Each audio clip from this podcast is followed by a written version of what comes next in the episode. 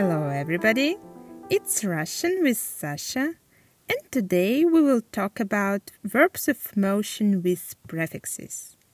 To tell the truth, this is a very difficult topic not only for you, but for me as well. It's almost impossible to make everything clear and simple, but I really want to help you, in spite of the fact that this part of Russian grammar drives me crazy. In this episode, we will look upon only one verb, идти, and its modifications. Are you ready? Let's get started. You already know the verb идти, don't you? I'll remind you a bit. Идти means to go or to walk. The first person form is иду. Я иду. I'm walking. The verb идти is used when we mean a one time action, the action that in most cases happens now, at this particular moment. For example, Я иду домой. I'm going home. Я иду домой. You see, in English translation we use continuous form, right? I hope that it is clear. And now listen to the conjugation of this verb although in this particular episode we will mostly use the first person form, okay? So, listen. Я иду. I'm going. Ты идешь. You're going. Он идет. He is going. Мы идем. We are going. Вы идете. You are going. Они идут. They are going. And now repeat after me. Я иду. Ты идешь. Он идет. Мы идем. Вы идете. Они идут. When you add a prefix to idти, this form won't change much. We will look at it more closely a little bit later. And as usual, I composed a very silly poem for you to remember the conjugation better. Uh, the sillier it is, the better you remember it, right? So, listen. Вы идете с нами в лес? Нет, мы не идем. Ну а ты идешь со мной? Нет, я иду домой. И идет он в лес один. Не идут они за ним. Может, вместе с ним пойдешь? Ягод много соберешь. This poem and its translation you can find in the descriptions below. I advise you to learn it by heart if you want. Maybe you've noticed that among иду идешь, идет, I used the form пойдешь. Ты пойдешь. Идти with the prefix по is пойти. И instead of д. Идти, пойти. Я пойду. Okay? The form пойти is used when you, for example, leave a certain place in order to get to another, no matter even where you're heading. The idea is that you leave the place where you are now. Okay? The verb пойти is very close to идти. Let's just change the first part of the poem. Вы пойдете с нами в лес? Нет, мы не пойдем. Ну а ты пойдешь со мной? Нет, я пойду домой. I replaced идти and put пойти, and almost nothing has changed. The meaning is almost the same. But remember, any prefix you add to идти in almost any situation converts the present form into the future. For example, я иду домой. I'm going home. I'm in the process of going home, okay? Я пойду домой. I'll go home. I'm not in the process yet. I'm at work, for example. Okay. I hope you can see the difference. Okay, let's move to the next prefix, the prefix при. Идти, прийти. D changes to E. Идти, прийти. Я приду. Прийти means to reach a certain place. For example, я приду домой. I'll reach home. Я приду домой в восемь. I'll reach home at eight. I'll be home at eight. So, what we have by now? Я иду. I'm going. Я пойду. I'll go.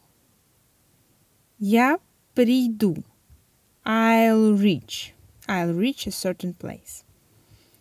And now, let's have a look at two more prefixes that work in pairs. Prefixes во and вы. Идти plus во, and we have войти. Я войду. Идти plus вы, and we have выйти. Я выйду. Войти means to enter, to come in. Выйти to leave a place, to go out. Войти in Russian is more often used as an English login. Log in a certain site, for example. Я не могу войти в личный кабинет. I can't log in to my account. Я не могу войти в личный кабинет. Выйти, on the contrary, means to leave a place, to go out, to log out. For example, я выйду из дома в 6 утра. I'll go out at 6 in the morning.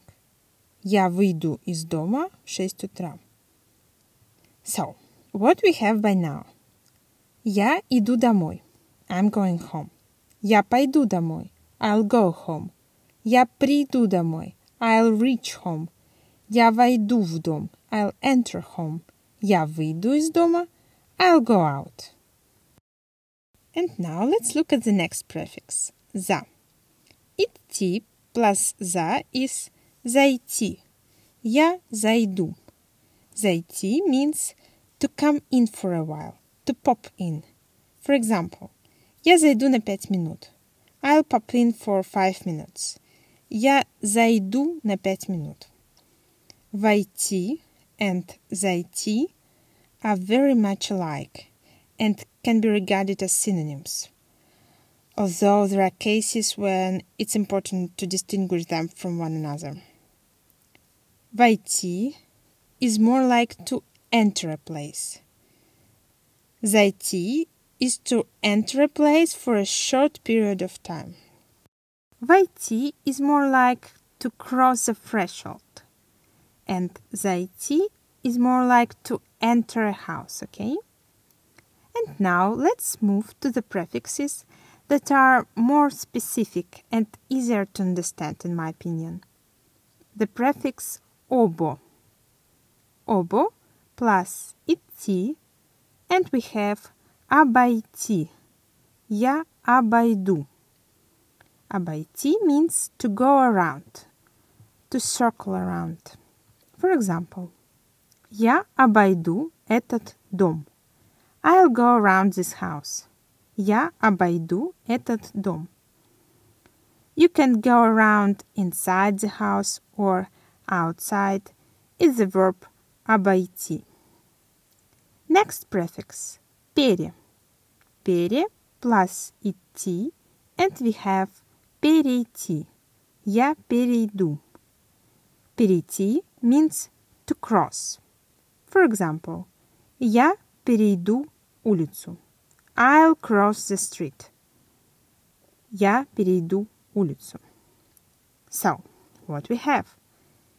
Я обойду дом. I'll circle around the house. Я обойду дом. Я перейду улицу. I'll cross the street. Я перейду улицу. The next prefix is podo. Podo plus идти, and we have подойти. Я подойду. Подойти means to approach something, but not enter it. To approach a building, for example. Я подойду к дому. I'll approach the house. So, what we have? Я обойду дом. I'll go around the house. Я перейду улицу. I'll cross the street. Я подойду к дому. I'll approach the house. There are only two left.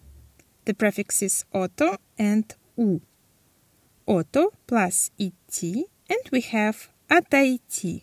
Я отойду. Отойти means to walk away, but for a short period of time.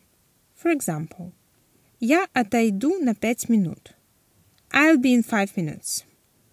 Я отойду на пять минут. The prefix у plus идти, and we have уйти. Я уйду. Уйти means to go away for a longer period of time, maybe even forever. For example, Я уйду из дома. I'll leave home. Я уйду из дома. And that would mean I'll leave home to start a new life, for example. So, what we have? Я обойду дом. I'll go around the house. Я перейду улицу. I'll cross the street. Я подойду к дому. I'll approach the house. Я отойду на пять минут. I'll be in five minutes. Я уйду из дома. I'll leave home. Well, that's all for today. I'm sorry it was a little bit long and complicated, and I repeated the same things a lot of times, but I hope it will help you to remember the verbs of motion better. I advise you to listen to this episode several times and have a look at the description. Here you'll find these verbs in the form of schemes that would probably help you to remember them better. Do you have any questions? I have one, by the way. Do you want me to continue with verbs of motion or do you prefer to change the topic?